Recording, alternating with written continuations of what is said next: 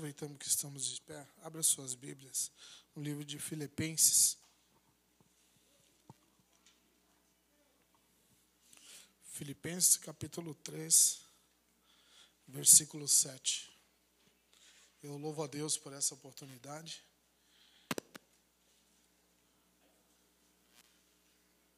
E você que me acha feio e não gosta muito de mim, vá orando a Deus para se acostumar com a minha voz. Né? Não vou ser crente só de Santa Ceia, não. Louvado seja o nome do Senhor. Filipenses capítulo 3, versículo 7. Quem achou da glória a Deus? Amém? Vou ler para nós aproveitarmos o tempo. A palavra do Senhor nos diz: Mas o que para mim era lucro, considerei-o perda por causa de Cristo. E na verdade tenho também por perda todas as coisas, pela excelência do conhecimento de Cristo Jesus, meu Senhor, por quem sofri a perda de todas essas coisas e as considero como refúgio para que possa ganhar a Cristo. Amém? Pode tomar os seus assentos. Eu louvo a Deus por mais uma vez estar com a amada igreja. E tenho certeza que vocês vão enjoar de mim, mas não vai adiantar. Pode até ser que o Senhor mude e faça melhorar alguma coisa. Mas não vão se ver livres de mim, amém? A palavra do Senhor nos, nos remete uma palavra do, a palavra a qual um livro ao qual escolheu a, o nosso irmão amado Paulo aos Filipenses, a qual ele Filipenses a qual era uma igreja abençoada. Filipenses era uma igreja com o coração no Senhor, uma igreja que sempre, em todo momento, ajudava o apóstolo Paulo. Louvado seja o nome do Senhor. O que o Senhor deixa bem claro, o que o apóstolo Paulo deixa bem claro na, nessa, nessa carta escrita a Filipenses, a partir do, do versículo número 4, né, que ele deixa bem claro que, que Filipe, a igreja de Filipe sempre foi muito presente na questão de, de ajudar, de cuidar do, do, seu, do homem de Deus, e Paulo era muito grato a isso. E por isso Paulo escreveu essa carta alertando aos filipenses e tudo nós sabemos que tudo a qual tudo que encontra-se na palavra do Senhor, o Senhor deixou para testemunho para as nossas vidas. Amém? E o apóstolo Paulo está dizendo, narrando um pouco da, sobre a sua vida, que para ele a morte ou a vida, tudo era lucro. Para ele tanto faz como tanto fez. O apóstolo Paulo não se importava com amanhã. O importante para ele é fazer a obra do Senhor. Amém? Louvado seja o nome do Senhor. E ele deixa bem claro que para ele estar vivo ou morrendo, tanto faz. Importante para ele estar vivendo a vontade do Senhor. Ele deixa como aprendizado para nós que nós temos que viver a palavra do Senhor como se fosse tudo em nossas vidas, até que nada se importe para nós. Até que nada se importe, porque a palavra do Senhor nos revela que muitas as preocupações do mundo nos afastam da presença do Senhor. O Senhor quer estar próximo de nós. O Senhor quer que nós vivemos um, um momento como esse a cada dia das nossas vidas porque o Senhor não se alegra de estar distante da sua criatura. Louvado seja o nome do Senhor. A palavra do Senhor em Gênesis diz que Deus visitava Adão e Eva toda a tarde. Quer dizer que toda a tarde Deus fazia questão de ir pessoalmente a visitar a sua criatura.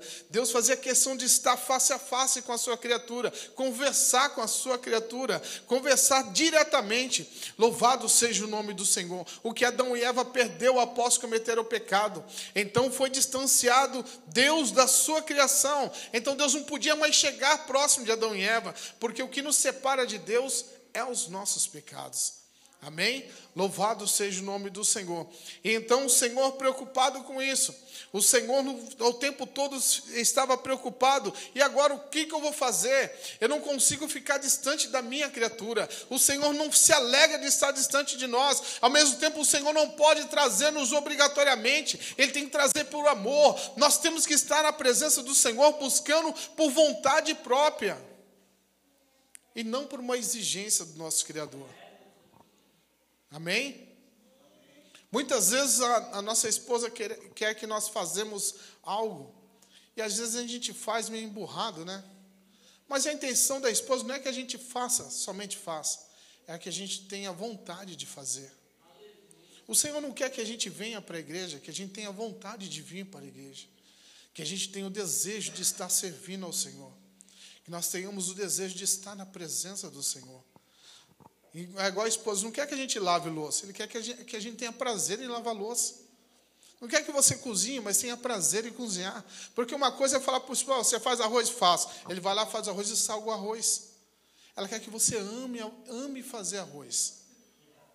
Porque nós, quando amamos fazer algo, nós fazemos com vontade. Não é verdade? Nós não fazemos com raiva, pelo contrário, tudo, que gente, tudo aquilo que a gente ama, a gente tem um carinho especial. Agora, aquilo que a gente faz por obrigação, muitas vezes a gente faz errado de perraça, para quem sabe não pedir mais para fazer. Não, vou fazer, mas eu não gosto de fazer. Então, vou fazer errado de qualquer jeito para não me chamar mais. Por isso, a palavra do Senhor nos diz: amar o, teu, amar, amar o teu Deus sobre todas as coisas. Com todo o teu amor, com todo o teu entendimento, com todas as suas forças. Não adianta nada a gente querer ser um cristão sem amar o nosso Deus. O que o Senhor precisa é que nós os conhecemos a cada dia. Nós dizemos que amamos a Deus, mas nossos corações estão longe do Senhor. O que Deus nos pede é que nós amamos a Ele. Amamos a palavra dEle, a vontade dEle, acima das nossas vontades. O apóstolo Paulo deixa bem claro isso. Mas o que para mim era lucro, considerei perda por causa de Cristo. O que, eu, o que satisfazia o meu ego, o que eu, o objet, eu tinha como objetivo na minha vida, hoje para mim não é nada. Porque ó, ele deixa bem claro que ele teve um encontro com Cristo. Enquanto nós estivermos amando o que nós queremos, nós nunca vamos sentir a presença de Deus. Nós pedimos muitas coisas a Deus. Pedimos a Deus um carro novo. Aí o Senhor nos dá um carro novo. Aí nós falamos, Senhor, é pecado um domingo desse, uma noite dessa, eu nem passear com meu carro novo. Aí nós vamos passear com um carro novo e deixamos a Deus. Às vezes nós questionamos o porquê que Deus nos, não nos dá tudo aquilo que nós queremos. É porque muitas vezes o que nós queremos vai nos distanciar de Deus. E o Senhor não quer que nada esteja entre Ele e nós. O Senhor, Ele pede exclusividade no seu amor. Mas quando nós fazemos isso, confiamos em Deus com exclusividade, o Senhor não nos desampara. Mas todo aquele que coloca exclusividade na sua força, se decepciona. Todo aquele que coloca exclusividade no seu conhecimento se decepciona. Nós conhecemos a Sansão. Sansão era um homem forte, um homem de Deus. Mas ele começou a colocar, é, é, ele começou a colocar é, a fé dele, a, a, o, o, desejo, tudo na força dele. Era ele que fazia. Tudo ele podia fazer o que fosse, ele se levantava e destruía todos. O objetivo na vida dele, ele esqueceu de Deus. Ele esqueceu da aliança que ele tinha com Deus. Porque Deus fez uma aliança com o pai com a mãe dele. Mas quando o homem se enche de si, ele esquece da aliança com Deus. E quando nós esquecemos da aliança com Deus, nós nos decepcionamos. E sabemos muito bem como foi o final da vida de Sansão. Mas quando o homem confia no Senhor, nós temos exemplo a Jó. Jó, quando começou a receber as notícias que seus gados, suas ovelhas, seus camelos, que seus filhos, que tudo havia perdido, Jó, em momento algum, ele deixou a confiança em Deus se abalar. Deus me deu e Deus tirou. Bendito seja o nome do Senhor. Louvado seja o nome do Senhor. Mas se fosse eu numa situação de Jó, com certeza não falaria a mesma coisa. Porque é, é fácil dizer, não, eu não falaria. Eu mesmo, quando novo convertido, eu tinha uma, uma repúdia muito grande quanto a, a Pedro. Eu não aceitava o fato de Pedro ter negado a Cristo. Eu pensava comigo, se fosse eu, eu nunca negaria Cristo. Até vinham as, as, as tribulações em minha vida. Eu neguei a Deus por menos que Pedro negou a Cristo. Já neguei a Deus através das minhas atitudes, por causa do trabalho, por causa de dinheiro, por causa de família, por tudo já neguei a Deus. Já neguei, abandonei minha fé por tudo. No entanto, nosso Deus é misericordioso e nos perdoa. Mas eu, quando novo convertido, quando estava no primeiro amor, eu não aceitava o fato de Pedro ter negado a Cristo. Como que Pedro teve medo de morrer quando estava ao lado do, do, do, do nosso Salvador? Em momento algum eu morreria com Cristo. Eu pensava e falava assim. Porque eu não aceitava o fato de Pedro ter negado a Cristo de forma alguma. Como pode um homem estar lado a lado com Cristo, viver a vida de Cristo, ver os milagres de Cristo, ver o que o, que o Senhor fazia acerca das promessas que foram feitas há, há, há mil anos atrás, e o Senhor assim fazia cumprir todos os seus milagres. Eu não aceitava aquilo quando estava no meu primeiro amor. Mas o tempo se passa, e aquele amor vai esfriando. E às vezes por causa do jogo de futebol, ah, não vou para a igreja hoje porque vou assistir a final do campeonato. E nós negamos a Cristo. Eu estou falando de mim. Eu não sei qual é a sua situação. O que Deus quer de nós, o que Deus quer de mim, é que eu busque a Ele como se nada mais se importasse. Mas até quando eu vou amar a Deus, eu vou buscar a Deus, até que nada mais se importe para você. Ame a Deus até que nada mais se importe. Quando nós começarmos de fato a amar a Deus, quando nada se importar, as coisas vão começar a mudar em nossas vidas.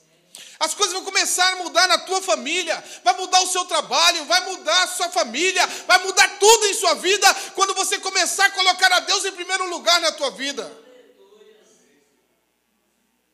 Porque assim a palavra do Senhor nos revela. Quando Deus falou para Abraão entregar seu filho, Deus queria saber até quando Abraão amava a Deus. Mas Deus Abraão amava a Deus até que nada se importasse. Porque Abraão ofereceu seu filho para o Senhor. Quando Davi foi questionar acerca do, do gigante, ele disse: O que darão a quem matar esse gigante? Aí falaram: não, o rei vai dar a sua filha em casamento. O rei vai, vai, vai permitir com que a família não pague mais imposto. O rei vai, vai honrar o homem. Mas Davi não queria recompensa de nada. Davi amava a Deus sobre tudo em sua vida. Porque Davi tomou aquele insulto como servo de Deus. Tanto que Davi fala: quem é esse circunciso que, que, que quem é esse circunciso que zomba do exército do Deus Todo-Poderoso? Davi levou para si a insulta que estava sendo jogada contra Deus. Davi falou: Para mim nada mais importa. Ainda que eu morra, vou morrer em nome do Senhor. Ainda que eu morra em batalha, vou morrer defendendo o meu Deus. Ainda que eu morra aqui, o nome do meu Deus eu vou levar. Davi não se importou com recompensa nenhuma. Tanto é que nós sabemos que após Davi matar o gigante, Davi não foi cobrar o rei da sua recompensa. Pelo contrário, Davi abriu mão. Só foi, só foi receber a filha de, do, de, do, de Saul somente anos e anos depois. Quando você começar a colocar a sua vida nas mãos do Senhor, amar a Ele sobre todas as coisas, as coisas vão começar a fluir na sua vida. Quando você começar a identificar que há um Deus que te ama, há um Deus que zela pela tua vida, há um Deus que cuida de você, há um Deus que se importa com você, e você de fato começar a amar esse Deus, você vai ver a sua vida mudar. Por que, que nós devemos dizimar o Senhor? Porque você tem que amar a Deus além das suas finanças. Não por, um, não por uma obrigatoriedade, mas porque você ama Deus. Porque você dizimando e ofertando a casa do Senhor, a igreja do Senhor vai prosperar. A igreja do Senhor vai poder cuidar de órfãos e viúvas. A igreja do Senhor vai poder cuidar da vida social daqueles que necessitam. A, a obra do Senhor vai crescer. Então você tem que começar a fazer as coisas por amar a Deus. Não adianta você trazer seus dízimos e oferta por obrigação. Não adianta você vir na igreja por obrigação. Você tem que vir na igreja porque você ama Deus. Você precisa ter encontro com Cristo. Você precisa amar esse Deus. Senão você não vai estar cumprindo a, a, a primeira, a, a, primeira obrigatoriedade a qual o Senhor no, no, nos apresenta, que é amar a Deus sobre todas as coisas. Nós precisamos amar a Deus sobre toda e qualquer circunstância em nossas vidas. Ainda que você perca seus bens, ainda que você perca a sua moradia, não importa, continue amando Deus, porque tenho certeza que Deus vai te recompensar. Nós sabemos que, que, que a Bíblia nos fala que os discípulos todos tinham medo de morrer. Todos os discípulos tinham medo de morrer. Eles amavam a Deus, mas não sobre a vida deles não, primeiro a vida deles. Por que, por que Pedro negou a Cristo? Medo de morrer. Por que os discípulos foram se esconder? Medo de morrer. Por que ficaram escondidos? Medo de morrer. Os discípulos não conseguiam amar a Deus mais do que a própria vida. A palavra do Senhor nos diz que aquele que busca, aquele que busca salvar a tua própria vida perdê-la-á. Não é assim que diz a palavra? Lá em João. Então não adianta, tudo que você que tudo que você vem buscar na sua vida em primeiro lugar, você vai perder. Se você quer amar seu filho mais do que a Deus, você pode perder seu filho. Se você ama seu casamento mais do que a Deus, você pode perder o seu casamento. Se você ama a sua casa, a sua família, os seus bens mais do que a Deus, você pode perder tudo que você tem, porque nós vamos estar longe da cobertura de Deus. Agora, quando você ama a Deus de todo o seu coração, de todo o seu entendimento, de toda a sua força, Deus dá tudo o que você precisa. Deus dá tudo que nós precisamos. Por isso que a palavra do Senhor nos diz: buscai a Deus em primeiro lugar. Em primeiro lugar, buscai a Deus e sua justiça, e todas as demais coisas vos serão acrescentadas. Um bom namoro, um bom noivo, um bom casamento,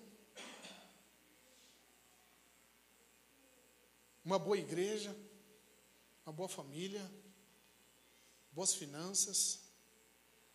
Buscai a Deus em primeiro lugar. Ame a Deus em primeiro lugar. A palavra do Senhor nos, nos revela, mas segundo os historiadores, diz que todos os discípulos que se preocupavam com a sua própria vida, perdeu a sua vida de forma trágica. Todos os discípulos. Todos os discípulos. A palavra do Senhor, rapidamente, irmãos. As histórias nos diz que André, André ele foi crucificado. Segundo os historiadores, André foi crucificado numa cruz de, em forma de X. Por isso que alguns vê a cruz e fala cruz de Santo André, que é a cruz em forma de X. É um dos discípulos que se preocupava com a sua própria vida. teve que perder a sua vida. Os historiadores nos diz sobre Bartolomeu ou Natanael. Diz que ele foi esfolado vivo e crucificado de ponta cabeça porque se preocupava com a sua própria vida. Não é interessante isso? Os discípulos, embora abandonaram a sua família, abandonaram a sua, a sua vida profissional, mas a única, preocupações, a única preocupação deles era com a própria vida. Então eles tinham que perder aquilo que mais preocupava.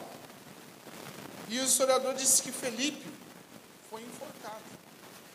Mas um discípulo que se preocupava, tinha medo de morrer. Amava a Deus, mas amava primeiro a sua própria vida. Tinha medo de morrer. A palavra nos diz que Judas Tadeu morreu como um mártir pregado em uma cruz na Síria.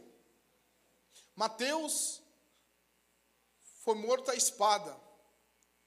Judas foi apedrejado e decapitado. Esse Judas foi o substituto de Judas, foi o, perdão, Matias, substituto de Judas. Foi pregado apedrejado e decapitado. Simão Pedro, crucificado de ponta cabeça.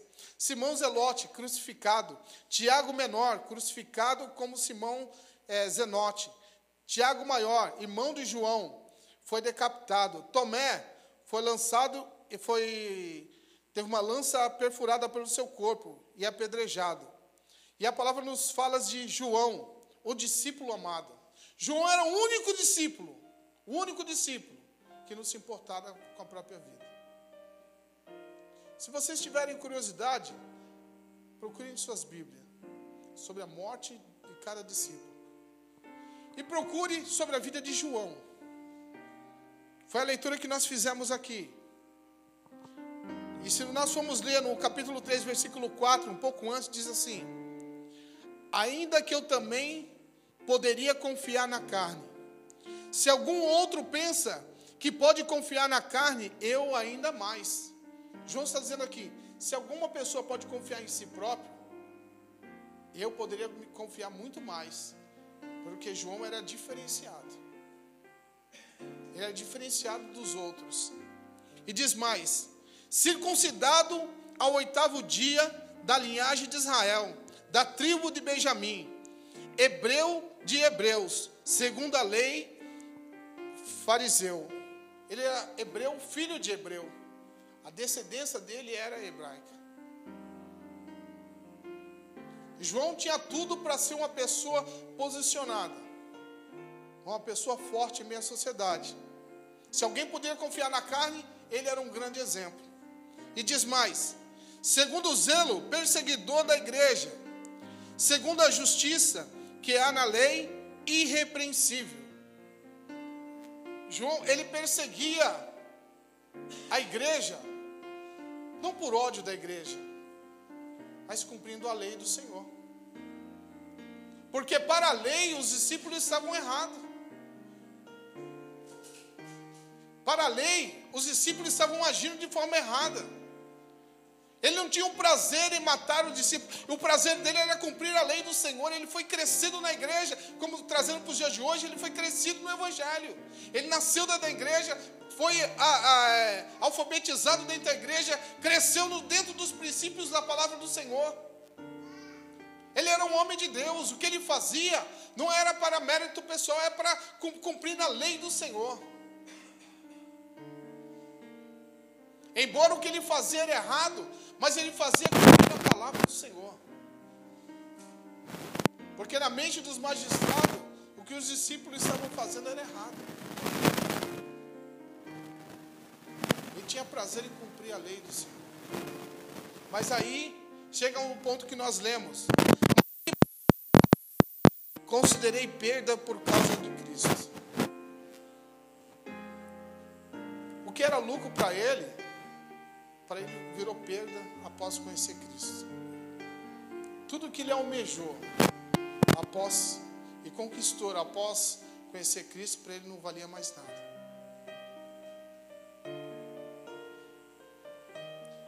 Ele é considerado o discípulo amado do Senhor. Eu não sei o quanto você tem amado a Deus. Eu não sei o quanto você tem buscado ao Senhor. Eu não sei se você está na igreja por causa do seu esposo, se você vai na igreja por causa da sua esposa, ou por causa dos seus pais, por causa dos seus familiares que são evangélicos há muitos anos. Deus não tem compromisso com a sua família, Deus tem um compromisso contigo. Deus quer algo com você, não com seu esposo. Deus quer algo com você, não com a sua esposa. Deus quer que você o ame acima de todas as coisas. Não adianta seu esposo, sua esposa amar a Deus. Deus quer que você tenha encontro com Ele. Deus quer mudar a sua vida. Você pode estar vindo para a igreja para, de repente, para não decepcionar seus pais, seu pai e sua mãe. Não, Deus quer muito mais que isso. Deus quer entrar na sua intimidade e que você possa entrar na intimidade de Deus. Deus quer algo mais profundo com você. Deus quer transformar a sua vida, assim como transformou a vida do servo aqui. Que você ame a Ele acima de todas as coisas. Não é para você abandonar a sua família, não. Porque uma vez que você ama a Deus, você vai amar a sua família. Uma vez que você ama Deus, você vai amar sua esposa. Uma vez que você ama Deus, você ama seus filhos. Mas você vai aprender que eles não podem estar acima de Deus. Que o seu amor não pode estar acima de Deus.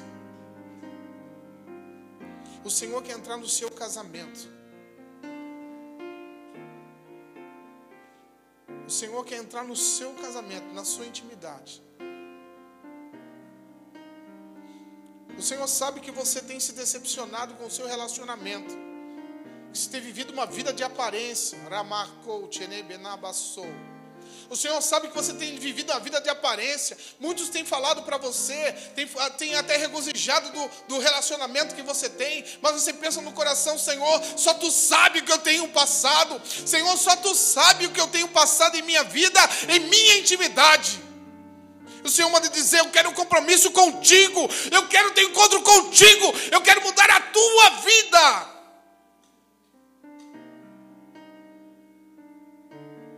Chega de me ver pela janela. Eu quero te ver face a face. Chega de se distanciar-se de mim. Eu quero te ver aqui na minha presença. Eu quero te tocar. Eu quero que você sinta a minha paz, a minha alegria. Eu quero estar lado a lado contigo. Eu quero te abraçar no momento de tristeza. Chega de andar sozinha. Chega de andar cabisbaixo. Eu quero mudar a tua vida.